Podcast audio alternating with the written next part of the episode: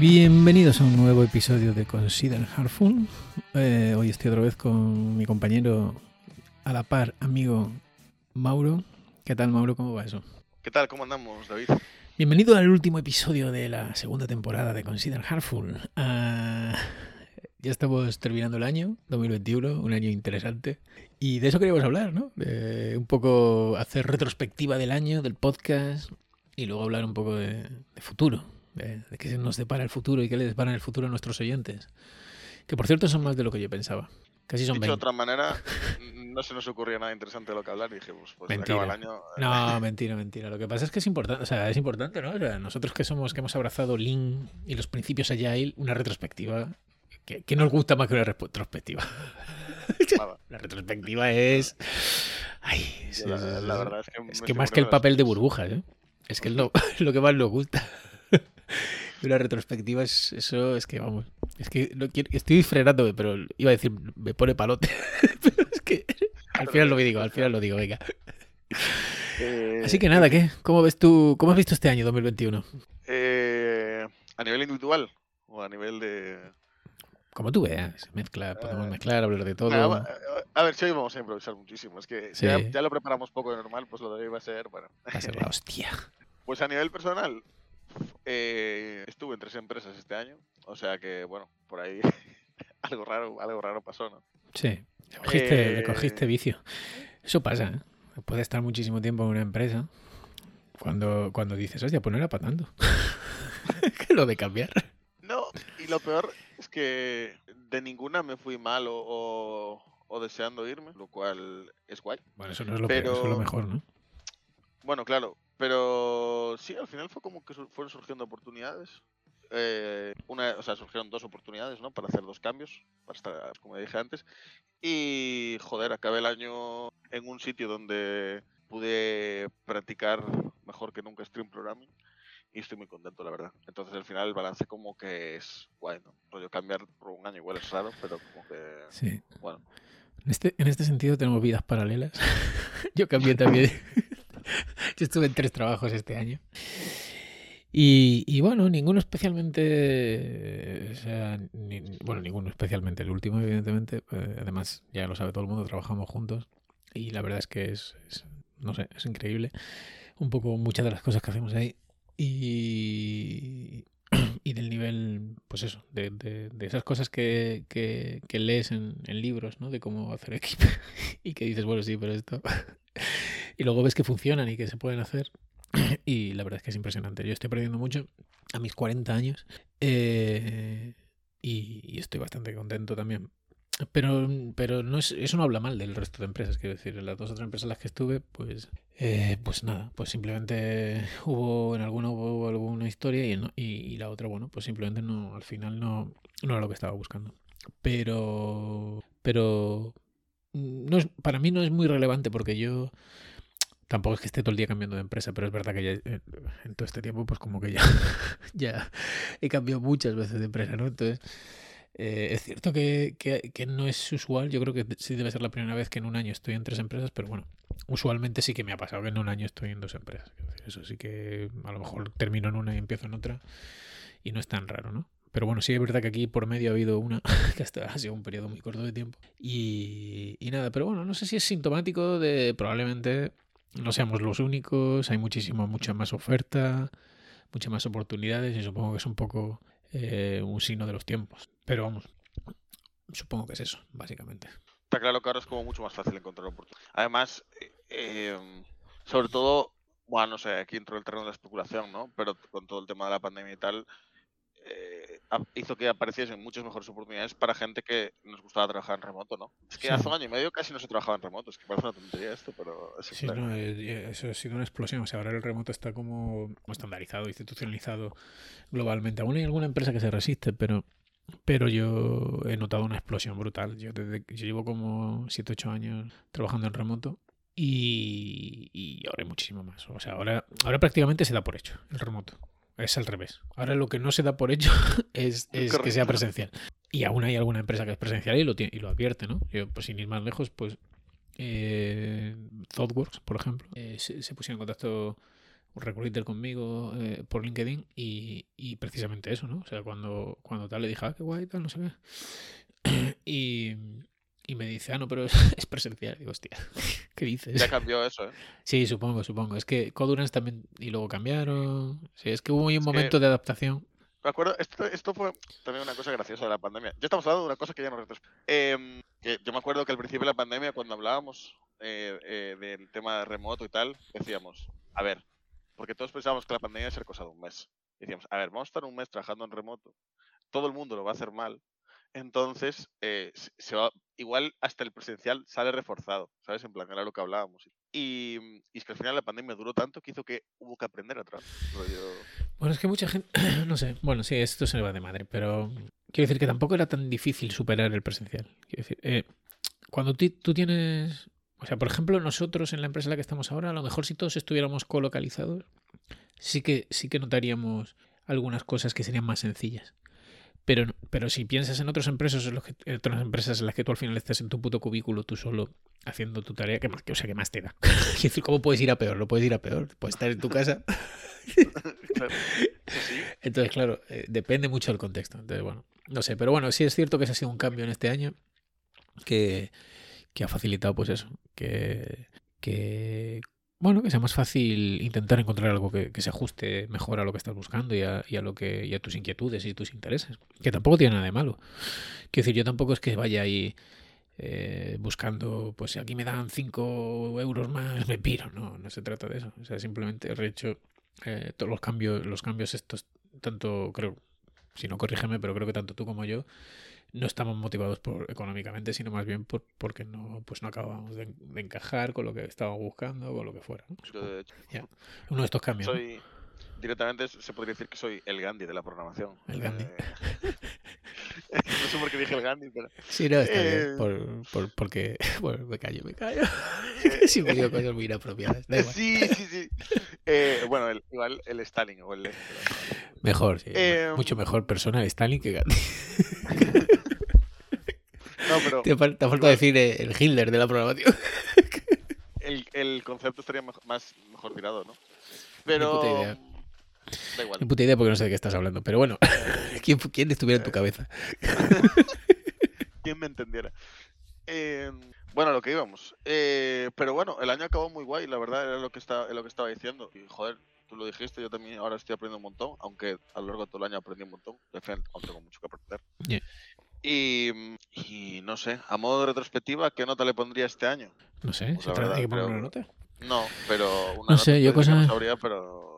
Y a modo de retrospectiva, pues eso, diría que ha cambiado el sector, que hay muchas más oportunidades, que, que bueno, eso, que, que sobre todo, y me parece un hecho importante, que el remoto se ha consolidado y que y que hemos arrancado este podcast, que quiero decir, este, este proyecto que, que nació muerto. no, hombre, no, pero se ha ido consolidando. Quiero decir, empezamos un poco improvisando, hemos mejorado los medios técnicamente. Eh, hemos encontrado un formato con el que nos sentimos cómodos.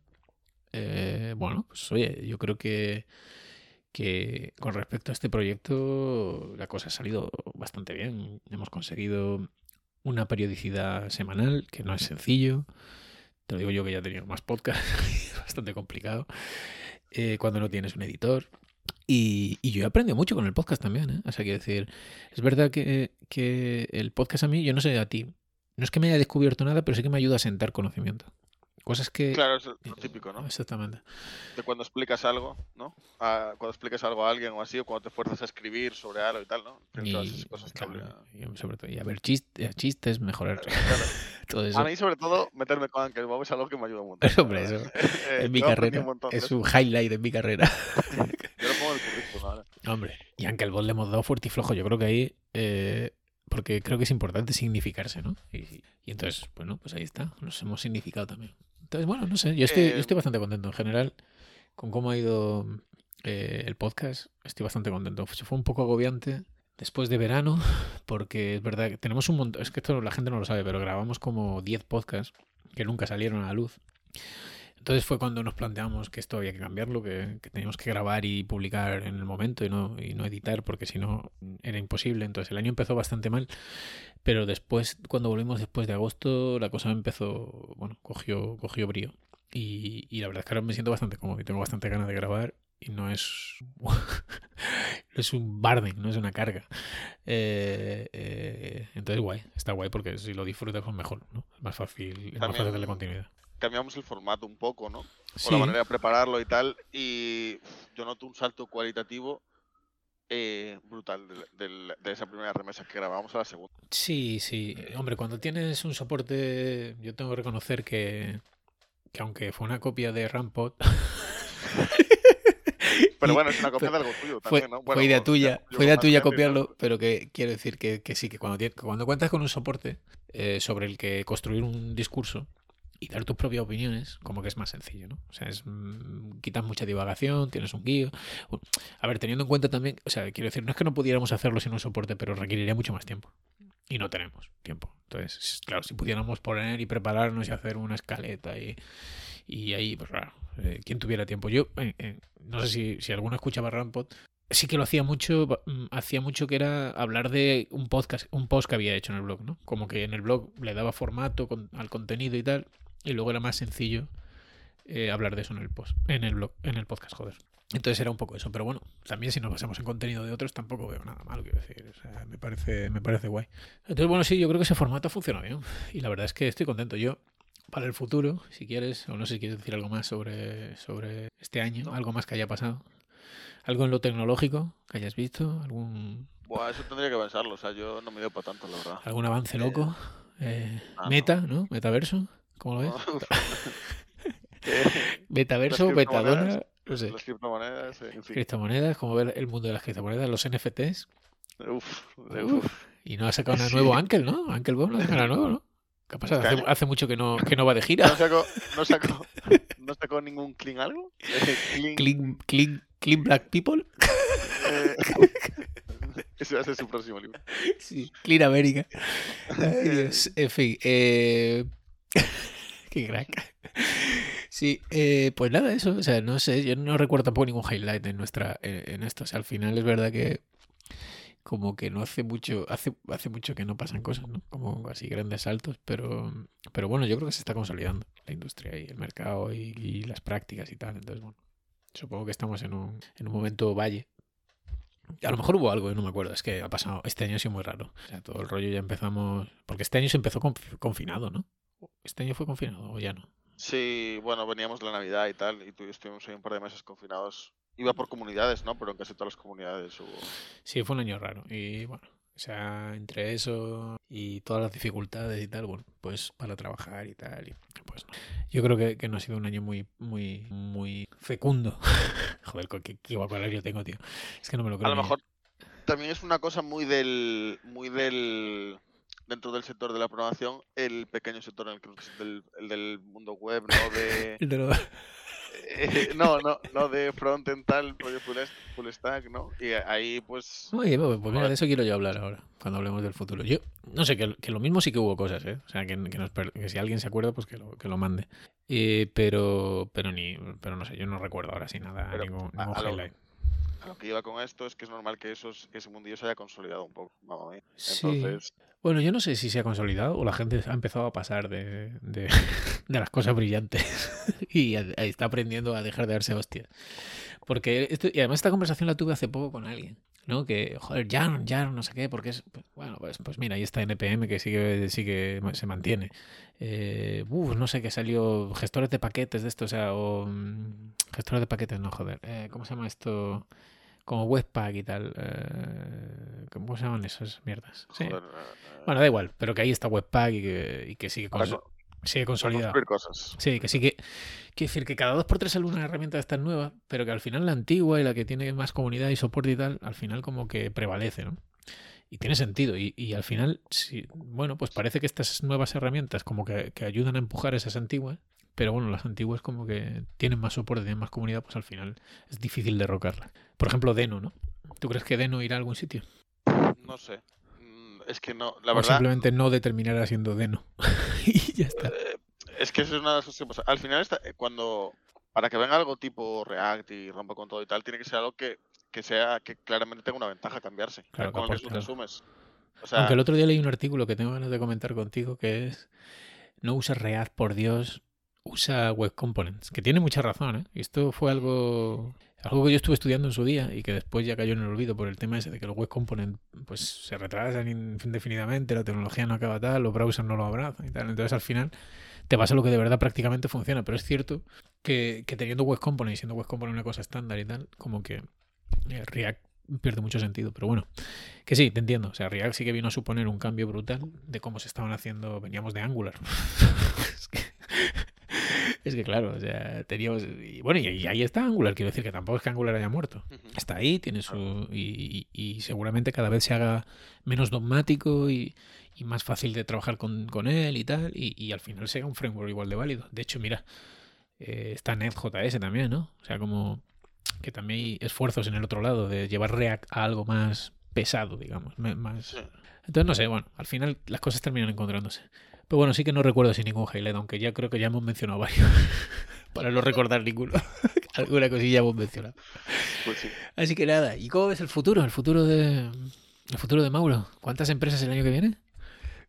Pues la verdad, a día de hoy diría que no voy a cambiar de. A no ser que te largue.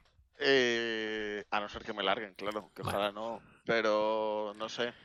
Hay co- es- es que hay cosas que tenemos aquí que no, que no es fácil conseguir. Eh, No lo sé. Yo, yo no las he visto antes todas juntas. Es que lo, lo tal es todo junto, ¿no? Es como. Es lo realmente impresionante. Porque no es que sean cosas que, que- que- aunque hay alguna idea que de verdad que no había visto hasta, hasta ahora, eh, pero eso sí, ver todo junto y tal. No, yo también estoy muy contento, no tengo ninguna intención de, de- de moverme. Otra cosa es que se acabe y tal, porque bueno, al final es una startup y las cosas nunca se saben cómo pueden ir, pero bueno, pues lo que. O sea, yo desde luego voy a empujar todo lo que pueda para que funcione.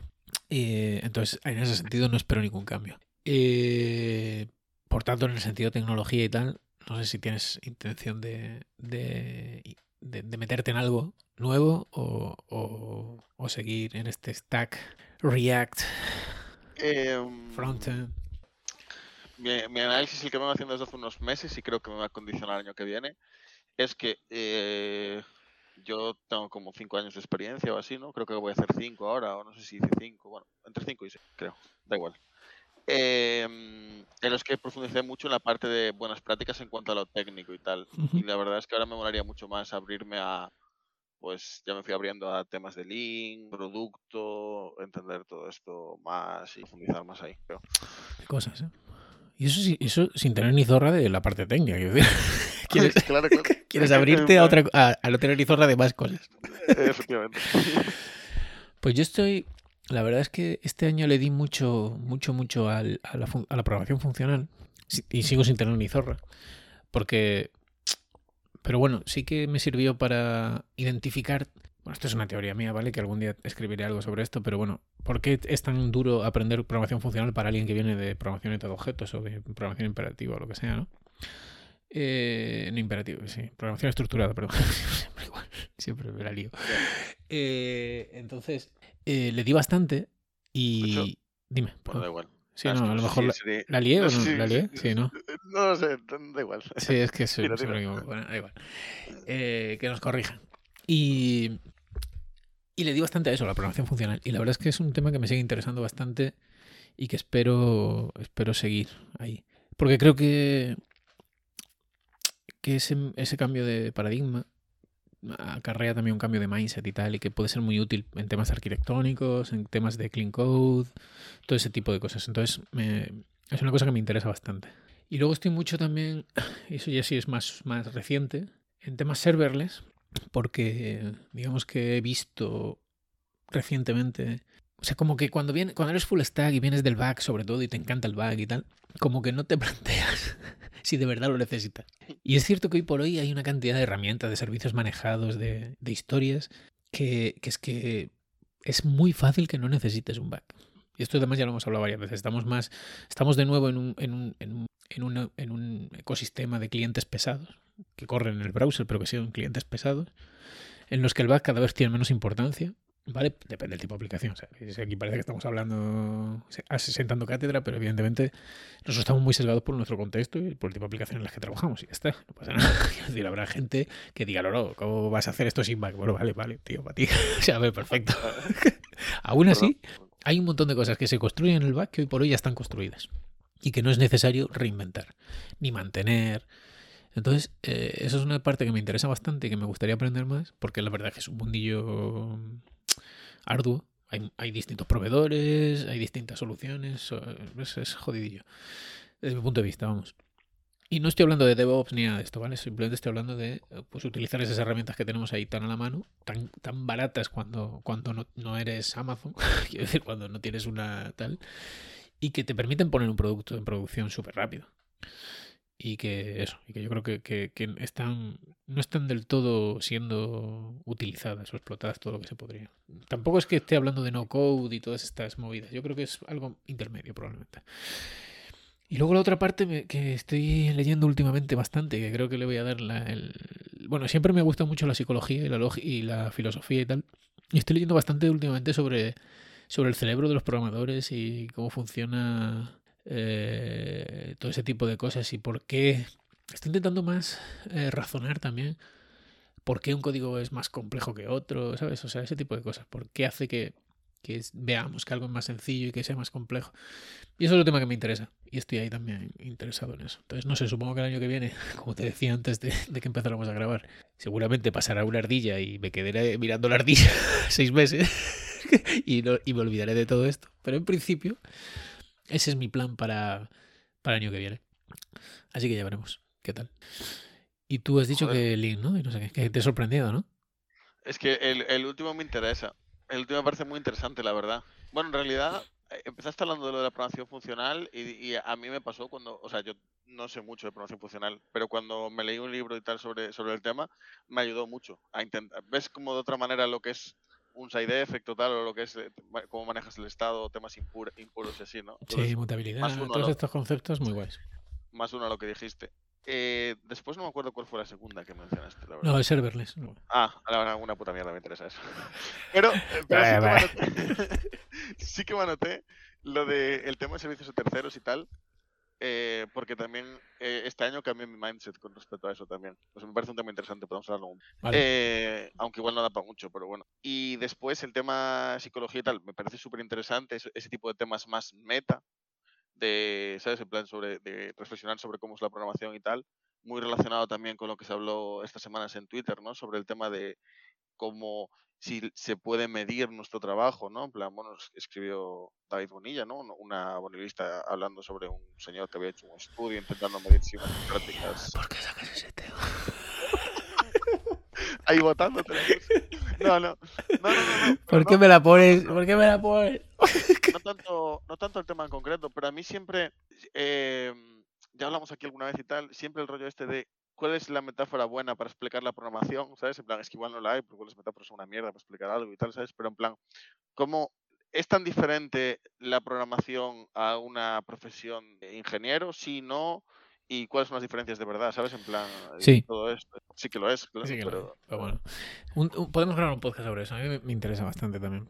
De todos esos, tipos de temas meta, te lo quería decir, me parecen súper interesantes. Pues sí. Pues ahí estamos, sobre lo de Bonilla. no, no, no, no, voy a entrar ahí. no voy a entrar ahí. Para eso, eh, si queréis saber de eso, este debería ser un podcast de pago. Total. Y sobre el podcast, hablando del podcast, pues el futuro, mm, en el futuro nos gustaría que no que ya le comentaba antes a Mauro que, lo, por, por intentarlo no, que no quede. Quiero decir, llevo, llevo intentando cerrar una entrevista con gente eh, pues eh, los últimos meses y he intentado con tres, con, tres cosas concretas y no ha habido suerte. Entonces, bueno, eh, lo seguiré intentando porque creo que es interesante. Creo que sí que tengo una medio cerrada, pues esto sería una cuarta, con, con cuartillo.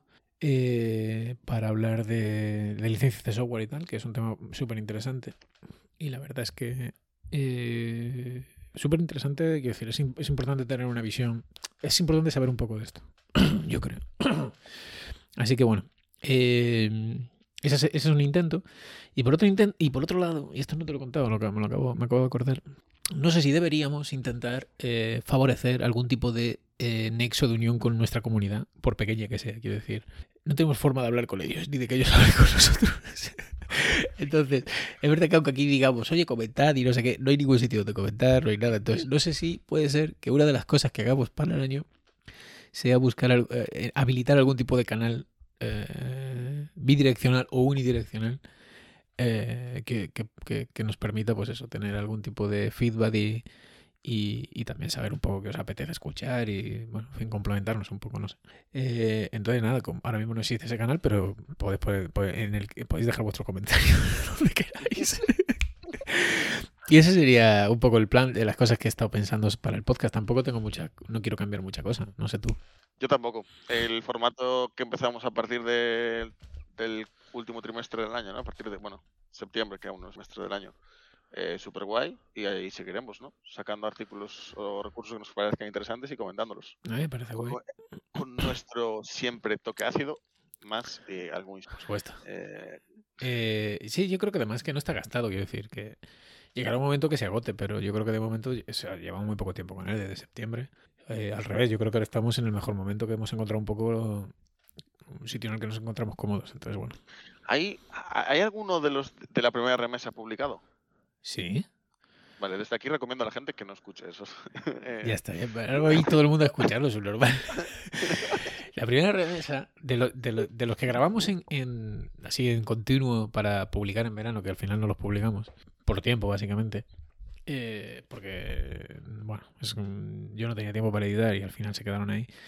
Y la verdad es que ahora me da mucha pereza porque, por eso, pues porque la calidad no es muy allá, tal, y viendo que ahora lo que somos capaces pues como que incluso lo regrabaría, porque hay algún tema que no, está, que no era malo, pero, pero puede que sí que, que lo regrabara. Pero publicamos unos seis o cinco, creo. Eh, de estos que grabamos en, en, la aplicación aquella, ¿no te acuerdas? Que grabamos en una aplicación que se emitía en directo y tal, mm. como prueba. Y eso sí que sí que están por ahí. Pero bueno, sí, no sé. Escuchadlo si queréis hacer lo que os salga eh, o del. No sé, no sé. No sé, es que va a, ser, va a sonar muy mal. ¿Cómo, ¿Cómo, usas el lenguaje inclusivo para decir lo que os salga del nabo? No, no, fuera vamos a abrir ese eh, Noto que usamos un montón esas expresiones, tío. Yo, la uso, yo las uso un montón y tal. Yo también. Intento corregírmelo, pero. yo soy un señor mayor, lo tuyo es grave. Eh, no sé, tío. A veces, a veces, a veces, o sea, por lo increíble que parezca, a veces lo noto y me corto, o sea, me di cuenta antes, pero habrá otras que ni siquiera me di cuenta y otras que justo después de decirlo digo, mierda. Pues lo vamos a intentar. Pero bueno, esa es otra cosa que estaría guay mejorar para dos. Vale, pero por ejemplo, ah, bueno, chavales, se puede decir, es lenguaje inclusivo, porque hay chavales, no, chavales no, es masculino, claro. Chava. Es que claro, estaba pensando, eh, cuando tú dices todes, ¿no? que es lenguaje inclusivo, es con E. Pero chavales ya es con él. Entonces ya ahí, ya, me explota la cabeza. Es que yo soy un señor mayor. Yo estas cosas me cuestan. Sí, sí, ya sé lo que vas a decir. Da igual. No se trata de eso, ya lo sé. No iba a decir eso. Iba a decir que prefiero usar el, femenino como neutro y ya está. Y nada meto en el rollo de todo. ¿Tú eres de esos? Sí. Pero es que me vuela la cabeza, tío. Será por, será por mi. Es que es, que es mal, es mal castellano. No, no, no hablamos eso, pero. No, es que eh, no hay concordancia, ¿no? O sea, no hay problemas de esos. No sé, yo lo que me han enseñado en el colegio. Pero bueno, bien, lo intentaremos. En cualquier caso, estamos en ese barco. Quiero decir, estamos en ese barco. Yo escribí un post acerca de eso hace muchos años. O sea, es, eh, cualquiera quiere saber mi opinión sobre al respecto, lo puede encontrar en internet. Seguro que tenemos mucho que aprender, pero... No, no, yo tengo muchísimo que aprender, pero porque porque al final la cultura, el idioma, las expresiones te condicionan y, y transforman la realidad. Y evidentemente, claro. Pero eso no quiere decir. O sea, quiere decir. Hay niveles al final. Para mí. Eh, esta profesión es súper machista. Eh, sin embargo, yo siempre eh, he intentado promover pues eso, la diversidad en los equipos en los que ha estado de mi mano. Y evidentemente habré hecho algún comentario eh, de este tipo inadecuado, que antes tampoco se veían tan inadecuados, cada vez se ven más inadecuados, Como que antes, como sí, sí, por suerte está bien, sí, yo no, no, no, pero que es una cosa muy difícil de cambiar. Entonces, bueno, aunque, aunque en esto lo puedo cagar y la, y la cagaré y, tal, eh, me parece que, que en el fondo No en la forma, probablemente, pero en el fondo sí que, sí que estamos en ese barco. Entonces, nada, intentaremos cambiar la forma también. Estoy contigo. Eh, pues nada, este es nuestro recap del, del 2020, del 2021. Cuidado. Uepa. O sea, 2021 hemos sido dos polla viejas y ahora en el 2022 vamos a intentar eh, a- acabar con todo. ¿no? Claro. eh, eh, en fin. Eh, vamos a intentar bajarle 10 añitos a la edad del nombre. Estaría bien, tío, estaría en, en Polla Vieja de 70, pues vamos a buscar 60. Estaría bien, porque además yo tengo hijos, tengo una obligación y tengo una, una educación que dar y un ejemplo. Así que nada, con este podcast cerramos la segunda temporada, 10 episodios, que bueno, podíamos seguir y tal, pero bueno, por, por, por, por cerrarla, por cerrar, o sea, por hacer un corte aquí y empezaremos, pues no sé, yo digo después de, de Reyes, que no sé muy bien cómo cae. Puedo mirar un calendario, espera, y intentamos eh, para que la gente esté pendiente, ¿no? No se pierda un capítulo. No a ser que, mira, el día 6 es jueves, pues la semana siguiente eh, podremos gra- grabar, ¿no? La semana del Yo creo que 10 sí. podemos, podríamos intentar sacar ya el primer, el primer episodio de la tercera.